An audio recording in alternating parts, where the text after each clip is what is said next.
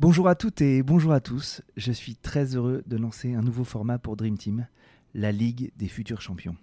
Et voilà l'idée. Derrière Decathlon, l'équipe Nike, Bein Sport, Mediapro, Adidas, ces gros mastodontes de l'industrie du sport naissent de nouveaux acteurs, de nouvelles idées de boîtes qui deviendront les champions de demain. Sur un format Pitch-moi ta boîte, je reçois des entrepreneurs ou des responsables de business unit qui dévoilent leurs idées, décortiquent leur marché et partagent leurs ambitions. Bref, on va construire ensemble une véritable boîte à outils pour entreprendre dans le sport. Bienvenue dans la Ligue des futurs champions, un nouveau format de Dream Team Podcast. Je suis Pierre Moreau et j'espère que cet épisode vous plaira. Bonjour à toutes et bonjour à tous, bienvenue dans ce nouvel épisode de Dream Team. Aujourd'hui, on va vivre un petit format que j'affectionne particulièrement, à savoir le format La Ligue des futurs champions. Et je reçois Claire Alain aujourd'hui. Bonjour Claire. Bonjour Pierre. Merci Claire d'avoir accepté cette invitation. On va parler de, ta boîte, de ta marque, de ton projet. Et, euh, avant de, commencer, puisqu'on va parler de foot, on va parler d'habillement euh, pour footballeuse, tu vas me dire exactement ce que c'est. Parce que je voudrais que c'est peut-être que tu te présentes euh, en deux, trois mots. qui es-tu Claire? Alors, je m'appelle Claire, Claire Allard, j'ai 33 ans. Je viens du monde plutôt enfin, école de commerce, donc j'ai étudié à Nantes, donc une, spécialisation en finance au départ, donc après j'ai totalement changé. Donc j'ai commencé ma carrière chez PwC. Pendant 7 ans, j'ai fait de l'audit, après du conseil financier, et puis en fait au bout d'un moment, bah, je me suis dit que j'avais envie de travailler dans la mode. Enfin, j'avais aucune mission, enfin, ou très peu de mission mode, et donc j'avais envie de dans la mode. Donc j'ai fait une deuxième école qui était l'Institut français de la mode et euh, j'ai suivi un exécutif MBA où euh, bah, j'ai eu euh, l'idée de créer une marque de vêtements de football féminin qui a donné après lieu à une véritable création d'entreprise. Super. Mes, chers auditeurs connaissent pas forcément l'IFM, l'Institut français de la mode, mais c'est euh, quoi l'équivalent d'HEC, c'est l'équivalent d'Harvard dans la mode. quoi. C'est une énorme école, euh, hyper cotée mondialement. Et donc, tu as fait l'IFM après avoir bossé. Donc, quand tu décides de faire l'IFM, donc tu décides d'aller euh, vers la mode quoi qu'il arrive, mais est-ce que tu as déjà l'ambition d'être entrepreneur, de créer ta propre marque? C'est quoi le Qu'est-ce qui t'a motivé du coup à, à faire l'IFM au-delà du fait que tu voulais peut-être bosser dans cet écosystème euh, de la mode? Bah en fait, non, pas du tout. J'ai fait l'IFM, enfin, comme je le disais, vraiment parce que j'avais envie de, de me réorienter vers la mode et que j'avais envie d'avoir un peu une nouvelle corde à mon arc pour être, euh, enfin, au départ, plutôt euh, rester en conseil, mais plus sur des problématiques bah, dans le monde de la mode. Et c'est parce que dans ce, on a fait la formation donc à, à l'IFM et comme tu me dis, c'est une des écoles les plus prestigieuses. On a c'est en partenariat avec le FIT à New York, donc le, Fashion Institute, qui est un Fashion Institute Technology, qui est euh, ben, un des grands pontes des écoles de la mode. C'est aussi avec le Polytechnic University à Hong Kong, donc c'est une école qui est, enfin, et un MBA qui est international, donc ça une renommée très importante. Et en fait, euh, donc les, ça s'appelle Global Fashion Management, le projet, et enfin le, le MBA. Et donc on étudie euh, bah, tout ce qui peut, euh, toutes les clés pour être un cadre dans la mode. Et dans ce cadre-là, il y avait un module qui était le module de création d'entreprise. Mais c'était un, un, module parmi euh, euh divers enseignements sur du marketing, sur créer une image de marque, sur du, enfin, créer un site e-commerce, travailler son référencement, etc. Enfin, c'était très, même créer une collection. Enfin, tout était euh, assez vaste pour donner toutes les clés pour travailler dans le monde de la mode, mais euh, le projet création entreprise était juste un des, euh, un, des, sujets, en fait, un des modules qu'on travaillait. Et donc, en fait, moi, je m'étais pas dit que j'allais faire ça, enfin, que ça allait être le cœur finalement après de ma réorientation, mais comme je venais pas du milieu, c'était la création d'entreprise était quand même un peu le meilleur moyen pour euh, mettre vraiment un pied dans la mode en, augmentant ma palette de connaissances parce que du mmh. coup, euh, ça, ça touche à la fois euh, au développement de collection, euh, ça touche au marketing, à la communication, à l'aspect opérationnel, production. Donc c'est hyper, enfin très vaste et c'était pour moi le meilleur moyen finalement de comprendre dans, en immersion tous les métiers de la mode.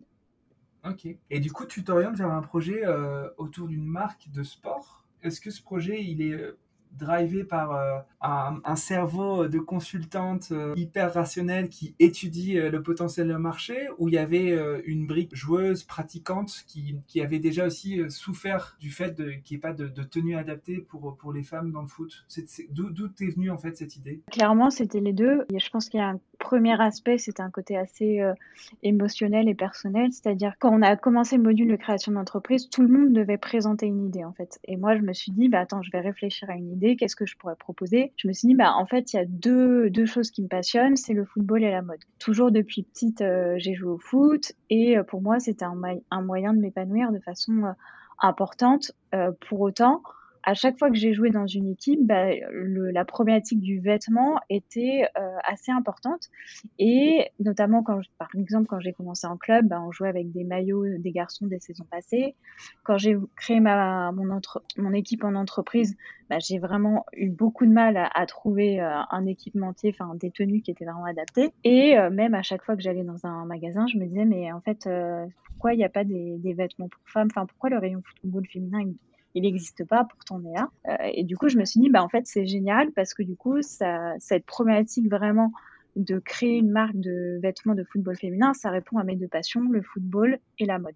Et donc, du coup, ça, c'est venu un peu de là. Et après, en, creusant un peu, comme il y avait, comme on était dans un timing, donc on était en 2018, où on savait que la Coupe du Monde euh, arrivait, donc la Coupe du Monde féminine en France qui, euh, qui était en 2019, bah, il y avait aussi un engouement un peu économique derrière et même les marques commençaient à suivre. Par exemple, euh, en 2019, c'est là aussi où Decathlon a commencé à sortir sa première gamme féminine.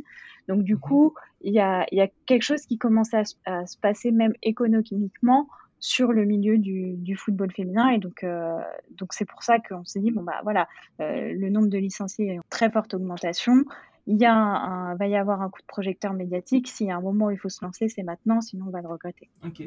Et donc, tu as senti le, vent venir, tu étais passionné, tu avais déjà souffert en tant que pratiquante du manque d'équipements de, adaptés. Est-ce que derrière, tu as été capable de, genre, de factualiser ton marché, de dire bah, il y a tant de pratiquantes euh, en France, en Europe, dans le monde Est-ce que aussi, par exemple, tu as benchmarké des solutions qui existent à l'international? Comment tu as, as pu en fait créer les premières étapes de ton projet? Alors euh, oui, en fait, il y avait une, euh, une étude de la FIFA qui avait été faite. Euh, donc j'ai plus la date exacte, mais c'était en 2018, je crois. Enfin, c'est aux, alentours de ces. non, pas 2018, peut-être 2016. Enfin, peu importe, assez récente, qui avait justement fait un peu un état des lieux du nombre de footballeurs dans le monde. Et le constat, c'était qu'il y avait 33 millions, enfin en tout cas plus de 30 millions de, de pratiquantes dans le monde. Et, euh, et après, derrière, c'était aussi l'analyse que euh, donc euh, le marché, donc euh, sur ces 30 millions, il y avait 15 millions qui étaient en Amérique du Nord et le reste était réparti euh, dans, les, dans les autres continents. Et en, en Europe et, et en particulièrement enfin, en France, bah, en fait, là, il y avait seulement presque un tiers en fait, des joueuses qui étaient licenciées. Donc ça, c'était un premier euh, point qui était assez important parce que de se dire, oui, en fait, euh, donc on a les chiffres de la FFF euh, qui sont communiqués tous les ans du nombre de licenciés. Donc, donc aujourd'hui, il y a 200 000 licenciés. À l'époque, il y en avait un peu moins, mais on était autour des 180 000 et c'était en, en, très forte augmentation. Mais en fait, c'était de se dire, oui, mais il y a toute une partie. Enfin, ça, ça capte qu'une partie des joueuses parce qu'on sait qu'il y a au moins deux tiers de joueuses en plus qui sont pas répertoriées, mais pourtant qui sont là.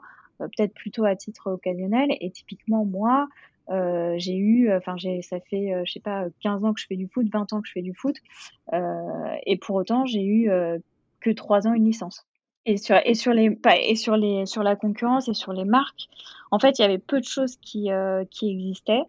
Euh, quand on étudiait, il y a une marque qui a commencé à se lancer aux États-Unis qui s'appelle Goal 5, qui était euh, justement aussi euh, centrée sur l'équipement féminin pour les footballeuses, mais c'était un peu la une des seules solutions. Il y avait une, comment dire une marque qui s'était créée aussi aux Pays-Bas qui s'appelait Liona Soccer, mais qui était encore en phase de bah, de, de, de prémices qui étaient enfin pas connue. Enfin, déjà en France, c'était pas, pas connu, et dans le monde, qui restait pas très connu. Elle avait eu quelques équipes au niveau des Pays-Bas qu'elle équipait, mais c'est vraiment à, petite échelle.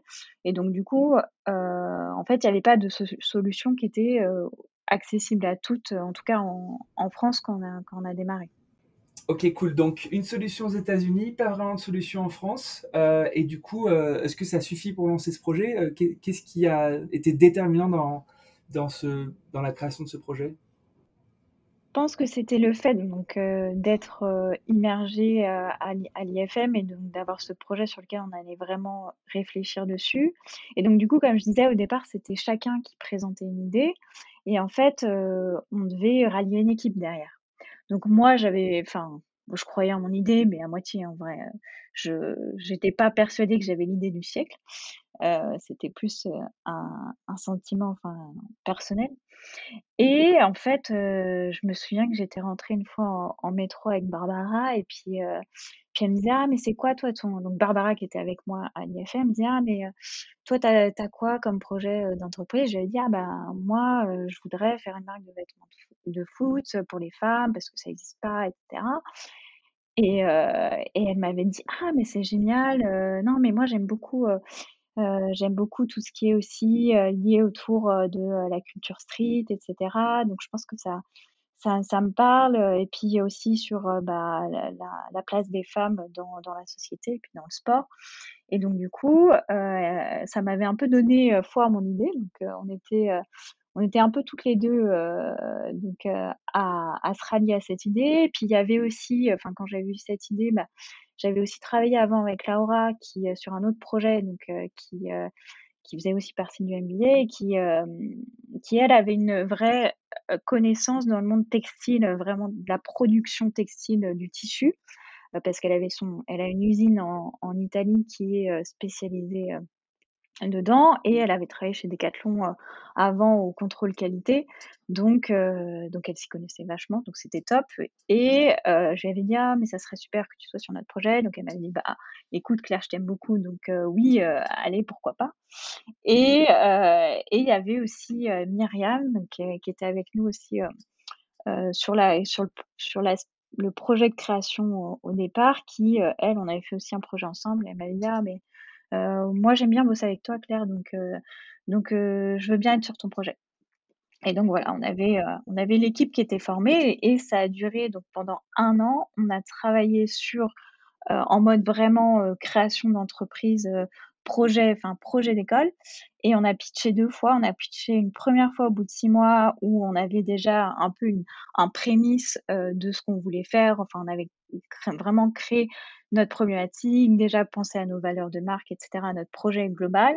Et là, tous les profs nous avaient dit, ah, mais c'est génial, allez-y, continuez à creuser. Donc, pendant les six mois d'après, on a continué à creuser. On, a déjà réfléchi à notre identité de marque, à euh, des premiers, enfin, commencer à travailler sur les premiers patrons, les premiers produits, pour que, au bout d'un an, on ait un, concept qui soit euh, très abouti et qui permette de, euh, bah, quasi de pouvoir se lancer, quoi. Ok, trop bien. Et donc, tu rencontres tes associés quand même, du coup, au cours de, ce MBA. Euh, les profs vous poussent et du coup, tu, tu, tu, dis que c'est pas juste une idée, c'est peut-être euh, ton nouveau projet professionnel. Euh, il y a eu un déclic qui a fait que tu t'es dit, bah vas-y, je me lance dans ce truc-là? Bah, c'est qu'on arrivait. Ou c'est très progressif, tu vois? Non, je, pense que c'est, oui, ça a été un peu progressif. Plus il y a eu de l'engouement en fait sur le projet, euh, plus je me suis dit bon, ça pourrait être une piste de sortie. Mais après, j'avoue que ça me faisait un peu peur. Enfin, j'étais quand même dans un, un, monde très confortable où ça se passait très bien et euh, où je pouvais euh, ne pas tout chambouler comme je l'ai chamboulé. Mais mmh. il y avait quand même une, un petit truc dans ma tête qui me disait, enfin et surtout au fur et à mesure qu'on avançait, qui me disait bah ça serait dommage que qu'il y ait personne qui, euh, qui le fasse, enfin que ça ça voit pas le jour.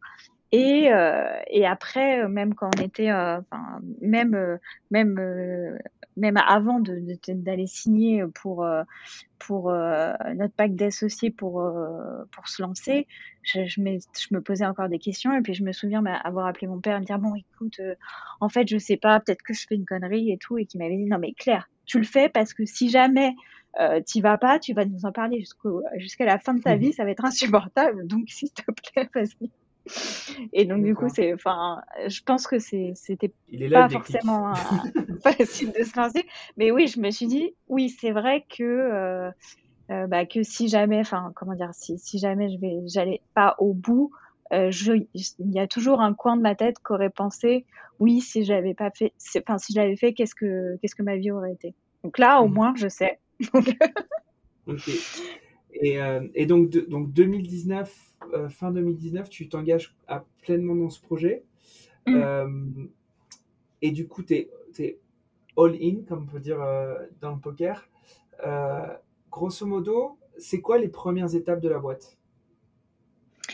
La première étape, ça a été euh, de lancer notre campagne de crowdfunding. Donc ça, c'était quand même un, gros projet euh, à préparer. Donc lancer notre campagne de crowdfunding, c'était surtout euh, bah, préparer aussi la communauté. Donc c'est-à-dire commencer à interviewer des joueuses, comprendre un peu leur ressenti, savoir comment il allait falloir leur parler, euh, s'adresser à elles et, euh, et commencer en, finalement déjà à parler du projet, à parler du fait qu'on allait lancer une campagne et que du coup il, allait falloir se mobiliser, à faire en sorte qu'elles-mêmes ce soient des ambassadrices et des porte-parole du projet. Euh, donc ça, ça a pris de, à partir de février jusqu'à jusqu'à juin. Et euh, parce qu'on a donc on s'est lancé en juin 2019 sur euh, sur Ulule donc par la campagne de crowdfunding. Et en parallèle de tout ce travail sur la communauté, sur la communication, sur euh, du coup rassembler le plus de monde autour de nous, il y avait bah, forcément tout le travail de continuer à travailler sur la collection et d'avoir des euh, produits qui allaient pouvoir tenir la route euh, pour, euh, pour quand on allait se lancer. Et donc, il y a eu toujours ces trucs de, ben, voilà, toi qui viens du monde de la mode, je pense que tu peux comprendre, tous ces délais dans le prototypage, les problèmes de production, etc., ça, ça nous faisait aussi douter. Euh, de pouvoir se, se, lancer à temps. Mais on avait, comme je pense que c'était une, une, bonne chose pour nous, comme on avait cette un peu de deadline de la Coupe du Monde qui était là, on s'est dit, bah, non, on peut pas se lancer après. Donc, quoi qu'il arrive, euh, le, donc, euh, on s'est lancé le 8 juin, je crois que c'est commencé le 7 juin, la Coupe du Monde. Mhm. Il fallait qu'on soit prêt, il fallait qu'on ait lancé notre campagne de, de, crowdfunding. Donc, ça nous a vraiment donné un peu le, le curseur et le timing, même si finalement, bah, lancer une boîte en 4-5 mois, c'est quand même très short. Bon, même si on avait travaillé pendant un an sur le truc, mais vraiment là, en étant à fond, euh, ça a duré que, ouais, que 4-5 mois. Ok. Et, euh, et, donc, tu lances euh, ta première collection, ton premier produit, c'est combien de produits? C'est Alors, on a commencé, ce qui était important pour nous, c'était de commencer par le terrain, parce que mmh mon constat, quand j'avais un peu étudié le marché, c'est qu'il y avait des marques qui se disaient marques de football féminin, enfin, ou engagement pour le football féminin, mais qui restaient euh, plus du lifestyle et, pas de la pratique. Donc moi, je m'étais dit, bah, en fait, le vrai besoin des joueurs, c'est d'être équipé. Donc il faut qu'on commence par le terrain. Donc on avait fait des kits maillots short chaussettes. Donc on avait euh, deux modèles de maillots avec euh, bah, des déclinaisons coloris et des déclinaisons d'imprimés. Donc au total, on avait cinq maillots. Euh, on avait euh, donc des shorts, on avait aussi deux modèles de shorts, déclinés en plusieurs couleurs, des chaussettes, et on avait notre première pièce un peu entre sport et lifestyle, qui était euh, une chasuble qu'on a lancée, euh, qui était un peu le fait de, de se dire bon ben souvent les chasubles c'est moche, c'est pas, euh, ça sent pas forcément très bon, mais pour autant c'est une pièce qui est un peu essentielle dans le football, donc nous on va en faire un accessoire de mode, donc on a fait un chasuble qui pouvait se porter un peu dans la vie de tous les jours et décliner en deux imprimés aussi. Donc c'était une, collection qui était assez limitée, mais qui était euh, importante pour marquer notre engagement dans le football dès le départ et euh, sur le terrain auprès des joueuses. Ok. Et donc euh, après cette campagne, je suppose que c'est pas le modèle qui a été envisagé, le modèle économique, c'était pas forcément que le modèle de la, de la, du crowdfunding. Aujourd'hui, est-ce que tu pourrais nous expliquer un petit peu bah, Alke, c'est combien de produits, c'est quelle distribution, c'est quel modèle euh, Rentrer un petit peu dans le, dans le cœur du réacteur? Ouais. Bah, en fait, au départ, c'est vrai qu'on s'est lancé, on était très focalisé sur euh, bah, la problématique de la, de la joueuse et de la sportive quand elle va à son entraînement, donc euh, très centré sur l'individuel. donc, on avait une distribution via notre e-shop, donc et puis via la campagne bien sûr. Euh, mais en fait, on, a vite été approché par des, euh, par des clubs, par des équipes qui avaient elles aussi des besoins finalement pour équiper leurs équipes de foot. Comme je disais, nous, on jouait avec les maillots des gars des saisons passées, donc il y avait un, vrai besoin. Et aussi de faire des choses qui avaient du sens. Donc, on a travaillé aussi sur des projets, et ceux dès le début, comme le projet Octobre Rose, pour mettre le maillot de foot au cœur de messages qui étaient aussi des messages de ralliement autour du club. Donc, euh, Octobre Rose, c'est sur la lutte contre le cancer du sein, mais on a fait des maillots sur euh, d'autres d'autres sujets, comme euh, sur les sujets des violences faites aux femmes, avec une autre association. Donc, l'idée, c'est quand, je porte le maillot de foot, je porte aussi des messages, et ces messages peuvent euh, être adressés à différentes communautés. Ça, ça a été, enfin, le, le, les équipes, c'est vraiment ce qui a accéléré notre développement. Et aujourd'hui, c'est ce qui, représente plus de deux tiers, enfin même trois quarts de notre euh, de notre euh, chiffre d'affaires aujourd'hui, enfin et de nos volumes, et euh, aussi avec des opérations comme comme l'opération Octobre Rose. Donc finalement, c'est un, relais de croissance qui est très important pour nous. Et en fait, on l'a adressé facilement parce que comme on travaillait déjà sur la plupart de nos maillots sur une technique de sublimation, donc d'impression directe sur tissu, on pouvait, on a décliné nos designs en différentes couleurs. on a rajouté des nouveaux imprimés. Enfin, on a décliné nos imprimés et puis on a construit progressivement de nouveaux imprimés. Euh, et on les a déclinés euh, facilement aux couleurs des équipes, avec en incluant euh, leur logo, les sponsors, les noms, les numéros, etc.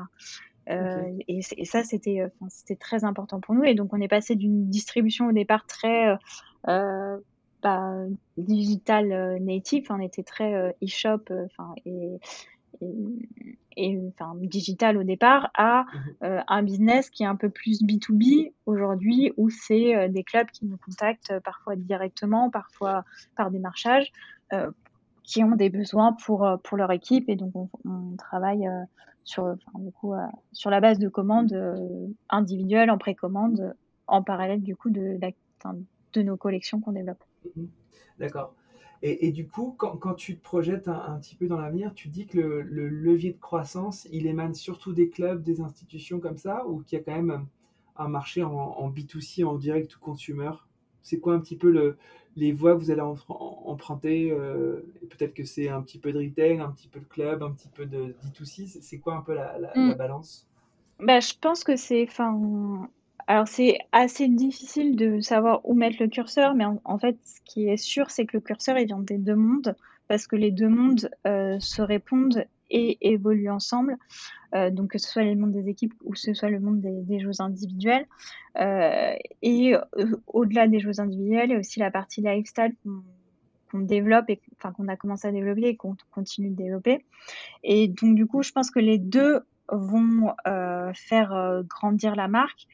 L'aspect euh, club et va rester, je pense, au, départ surtout, euh, enfin assez important, et aussi parce que c'est en fait c'est un vivier de créativité qui est important pour nous, où on fait des collaborations avec les clubs, où parfois on, pour, on peut imaginer un nouveau design pour eux qui peut sortir un peu de nos standards, mais qui nous fait un peu penser aussi à d'autres choses.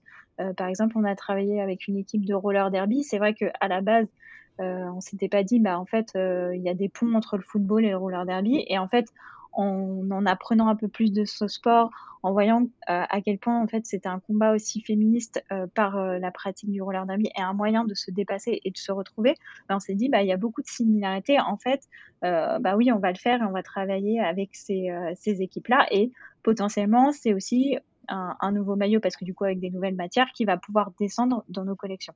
Donc les deux se répondent. On développe aussi des produits pour nos collections qu'on adapte après euh, pour euh, pour la pratique, mais euh, les deux évoluent ensemble et se nourrissent. Et après en termes de, de business, euh, c'est vrai qu'aujourd'hui, on met plus d'efforts euh, commerciaux sur la partie équipe parce que c'est quelque chose qui est rodé et on a beaucoup d'entrants en fait, on a beaucoup de clubs mhm. qui nous contactent. Euh, mais en même temps, on n'oublie pas les collections et là, on va lancer bah, pour nos trois ans notre troisième collection. Donc, on continue de le développer et de le faire grandir progressivement. Donc, l'ancrage foot qui était initial, finalement, ce n'était qu'un ancrage, mais vous avez vocation en fait à aller à la fois sur différents sports pour adresser le même problème que vous aviez identifié pour le foot, euh, et aussi à développer des collections un petit peu plus loin, parce que je vois que euh, vous faites des suites avec des imprimés. En effet, euh, il y a des choses qui sont complètement mode et pas du tout sport, enfin non pas pas du tout sport, mais en tout cas qui sont plus mode que sport. C'est quoi stylistiquement du coup l'orientation que vous allez prendre? Parce que le, le, le, plus gros marché, il est peut-être du côté de la mode par rapport au, au marché très équipement. Et enfin, tu vois, comment tu, comment tu vois ce sujet, toi?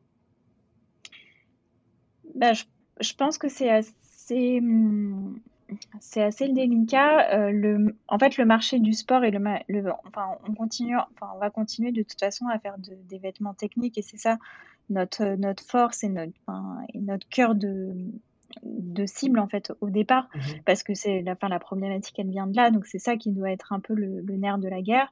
Mais pour autant euh, on sait que le lifestyle est aussi important et donc il faut qu'on ait des produits qui soient tout en étant techniques puissent être portés dans un contexte hors sport.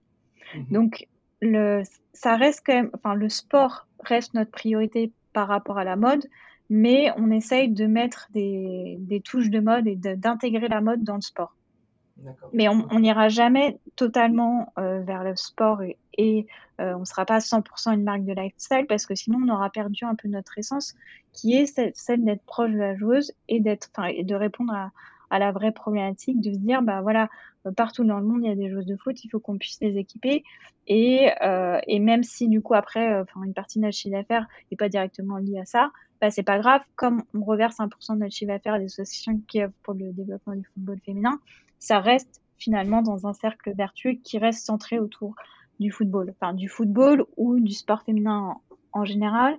Mais pourquoi on a commencé par le foot et pourquoi on restera quand même ancré vers le foot, même si on développe des produits qui sont pour d'autres sports, c'est que le, en termes de, de, messages et euh, d'images, en fait, c'est euh, le sport qui reste le sport universel, qui parle à tout le monde, et pour le, mais où les femmes ont toujours dû euh, bah, m'imiter pour se faire une place dans ce milieu. C'est pas un sport qui a été toujours autorisé, enfin où la pratique féminine a toujours été autorisée. Euh, même ça a été euh, interdit pendant plus de 30 ans, enfin des années 40 aux années 70. Et pour nous, c'est quelque chose qui est assez important et qui fait que bah aussi bah il y a un peu des enfin les mentalités sont en retard par rapport à ça les pro enfin aussi les produits sont en retard par rapport à ça et, et les et, même le monde professionnel est en retard par rapport à ça, bah, c'est juste parce qu'il nous a manqué 30 ans, quoi, au, minimum. Mmh. Parce qu'on a dû, à un moment donné, repartir de zéro, recréer des équipes féminines, euh, reprofessionnaliser, etc. Et donc, du coup, euh, au moment où le sport masculin, enfin le foot masculin, euh, commençait à être un vrai business model, bah, du coup, euh, bah, c'était vraiment les prémices, les prémices du, football féminin. Ok.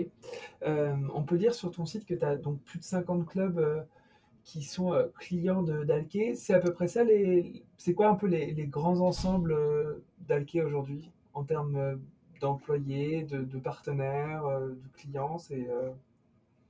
Ben, oui, c'est ça, on travaille. Donc, bon, là, on a dépassé les 100, enfin, je pense qu'on est à une soixantaine de clubs.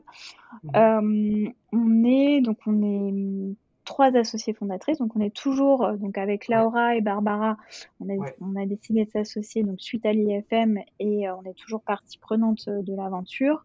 Avec une belle complémentarité d'ailleurs. Avec une belle complémentarité de profil, c'est sûr. Enfin, donc comme je disais, donc Laura est plutôt sur la partie production et donc on travaille en plus avec des fournisseurs italiens. Donc Laura étant italienne, ça nous mmh. aide beaucoup. Euh, Barbara, elle travaille euh, plutôt sur la partie image, communication. Elle a beaucoup œuvré pour bah, justement euh, créer, enfin, définir ensemble la plateforme de marque, créer les, enfin, mettre en contact avec des personnalités dans le monde de la mode, dans le monde du, de la photographie pour vraiment créer une identité de marque qui est assez forte. Mmh. et on, donc on est toutes les trois à continuer à ouvrir pour, pour la marque. Et en parallèle, donc là, on a euh, donc euh, deux, deux, personnes qui travaillent, enfin deux employés qui travaillent euh, pour la marque, plus aussi des, des stagiaires qui mmh sont là plus ponctuellement en mmh fonction de, des périodes. Et sur, le, sur les volumes, bah, l'année dernière, on a vendu à peu près 2000 pièces. Et donc, on, le maillot, ça reste quand même le cœur de. C'était surtout des maillots, peut-être 1500 maillots. Euh, qu'on a qu'on a vendu. Euh, et puis, mais bon, ça c'était que l'année dernière et en plus il y avait le Covid. Donc cette année, les objectifs sont de sont de à minima, vraiment à minima minima, de doubler ces chiffres. mmh et de, de, passer vraiment les paliers pour, pour aussi derrière avoir encore plus de clubs, plus de visibilité. Ouais. Et, euh, j'allais, j'allais, pardon, pardon, je t'ai coupé. Dis-moi. Non, non, non, je, vas-y, vas-y. Non, j'allais, j'allais justement venir euh, sur euh, sur le Covid aujourd'hui, mais aujourd'hui, enfin hier, et sur sur l'invasion russe en Ukraine, puisque ça impacte d'une part la consommation globale, mais aussi le tissu industriel européen. Toi qui produis en Europe euh, tes vêtements, si je ne m'abuse, comment tu es impacté aujourd'hui? Est-ce que tu es impacté? Euh, Comment ça se passe vraiment euh, sur la chaîne d'approvisionnement? Alors nous, on a été très impacté par le, par le Covid. Mhm. Donc, que ce soit au niveau, enfin, en fait, il y a eu plein de problèmes, mais sur la production, c'est au niveau, au niveau de l'approvisionnement de tissus qui a été, dont les délais ont été très allongés et en plus, c'était pas vraiment anticipé parce que du coup, c'est arrivé pendant la période très importante qui était le mois d'octobre. Enfin, en octobre-novembre, il y avait un peu une pénurie de tissus euh, partout, donc ça à ajouter des délais de façon assez importante aux productions. Euh, il y avait aussi bah, les, problématiques. En fait, nous, on, avait, on a des grosses productions, notamment pour Octobre Rose, qui arrivent en novembre-décembre. Et en fait, euh, bah, fin novembre, début décembre, c'est là où il y a eu le pic des... Enfin, on s'est remonté en flèche sur les contaminations. Donc, dans un atelier de, confection où il y a une dizaine de couturières, euh, bah en fait s'il y en a une qui est malade elles sont toutes malades et donc l'atelier ferme. Et donc du coup c'est compliqué parce que euh, donc il faut trouver des, nouveaux ateliers qui puissent faire euh, nos produits dans les mêmes standards etc donc ça a pris un peu du temps avant que tout ça s'organise euh, plus notre fournisseur qui avait cassé sa machine. Enfin bon, bref, c'était un peu, un peu une succession de, de, problèmes, mais bon, on a fini par tenir bon. Et là, c'est redevenu euh, bah, c'est redevenu un peu plus normal tout en, ayant cette problématique euh, bah, en fait des, des coûts de l'énergie qui, euh, mmh qui augmentent fortement, euh, pour lesquels on n'a pas trop de visibilité. On a eu des, des, des augmentations de prix, donc déjà à partir de la rentrée, enfin sur janvier-février. Euh, et là, on n'a pas trop de visibilité sur est-ce qu'il y aura encore une nouvelle augmentation de prix, mais on n'espère pas, puisque c'est mmh le prix est un peu le nerf de la guerre, et on sait que en produisant en Europe, on est déjà un peu désavantagé au niveau du prix par rapport aux autres euh, fournisseurs et aux concurrents. donc, il euh, faudrait que ça reste dans une limite raisonnable pour que euh, pour qu'on puisse maintenir en fait. c'est ce que j'allais dire, c'est que des marques d'équipements sportifs qui fabriquent en Europe, il y, en, a combien? Et qui en fait? Alors on a un concurrent, mais qui n'est pas vraiment sur, la même, euh, sur les mêmes problématiques parce qu'ils sont plus euh, centrés sur euh, l'aspect écologie, recyclage, qui est Nolt, mmh qui produit pour le coup en, au Portugal. Mmh mais voilà, il n'y a pas. Mais les, les, Nike, les Nike, les Puma, les Vibro, tout, Non, non, mais voilà. C'est que, que vraiment, c'est un marché qui est encore beaucoup plus que la mode, euh, le prêt-à-porter classique, qui est, enfin, qui est exclusivement trusté par les, des prods euh, asiatiques. Euh, et donc, il y a très très peu de marques de sport qui produisent en Europe. et en plus, vous reversez 1% de votre chiffre d'affaires à une association. bon, super. écoute, on passe un petit peu aux questions de la fin. c'est un peu... Ça a coupé, je suis désolée. Ça a coupé, donc euh, j'ai pas entendu la fin. On passe aux questions de la fin. Ok, d'accord. Ah, génial. Euh... d'accord, tu avec moi Non, ça tu couperas. Certainement pas. Euh... non, en fait, j'essaie de savoir qu'est-ce qui te rend optimiste pour ton projet et qu'est-ce qui te rend pessimiste? Alors, ce qui me rend optimiste, c'est euh, vraiment que là, je me rends compte euh, ce que c'est d'avoir un business dans le sport quand il n'y a pas de Covid. Mmh donc, euh, donc ça, c'est assez dingue parce qu'on a vraiment beaucoup, beaucoup de projets. Enfin, depuis la rentrée, là, on ne chante pas du tout. Et c'est génial. Enfin, c'est plein de projets, mais qui sont les plus ouf les uns que les autres. Typiquement, quand on, est, on a une équipe que j'adore, c'est les, les Mamie Foot. Et mmh elle, elle m'écrit pour me dire ah, on voudrait euh, dessiner euh, des maillots euh, pour pour l'équipe de France des Mamies Foot. Et là, je dis, mais c'est génial, mais, mais bien sûr, moi, je rêve d'équiper l'équipe de France des Mamies Foot. Donc ça, c'est euh, enfin, des projets qui sont dingues et qui font, qui font rêver. On est en contact avec plein d'acteurs euh, du monde du sport qui, euh, qui sont tous très, j'ai envie de dire supportifs, mais ça c'est un mot un peu anglais, mais enfin qui nous soutiennent énormément et, et qui ont envie de collaborer avec nous. Donc ça, c'est aussi, mon, enfin, ça montre que bon, bah voilà, on a un acteur qui commence à prendre du poids et qui et qui fait parler de lui et c'est vraiment ce qu'on veut. Donc c'est génial. Enfin, c'est dingue. Euh, et après euh, enfin pessimiste euh, j'ai pas de enfin pas de choses qui me rendent vraiment pessimiste c'est juste des petits tracas du quotidien des choses qui bah, voilà qui, qui viennent alors qu'on les attend pas mais bon je crois que c'est la vie d'un entrepreneur ou d'une entrepreneuse mmh. de d'avoir toujours des petites nouvelles qui sont pas forcément terribles qui peuvent tomber comme ça parfois, mais bon, le mmh lendemain, euh, c'est pas grave, on repart du bon pied et, tout va bien. En fait, c'était que euh, on a réussi à gérer. Mmh donc, euh, donc j'ai pas, pas de gros. Non, je suis plutôt, enfin, on est plutôt dans une dynamique très positive depuis la rentrée et c'est, c'est quand même assez dingue. Et puis, puis on a vraiment des beaux projets mmh qui, qui vont venir. et puis là, la prochaine collection, euh, le prochain Octobre Rose, on a déjà dessiné les designs et j'ai qu'une hâte, c'est de les, toucher en vrai. Euh, D'accord. Il y a une, une, autre question un peu de la fin, c'est comment, comment vous faites pour avancer? Donc, il y a des boîtes qui lèvent des fonds, il y a des boîtes qui sont en autofinancement, mais vous, vous fonctionnez comment? Alors, nous, on a un peu diversifié les, euh, les ressources. Mmh C'est-à-dire qu'on a, euh, on a fait en partie de, enfin nous on a, on a financé une partie, donc en capital, en compte courant. On a levé des fonds auprès des banques aussi. Euh, mmh au départ, on avait fait le crowdfunding.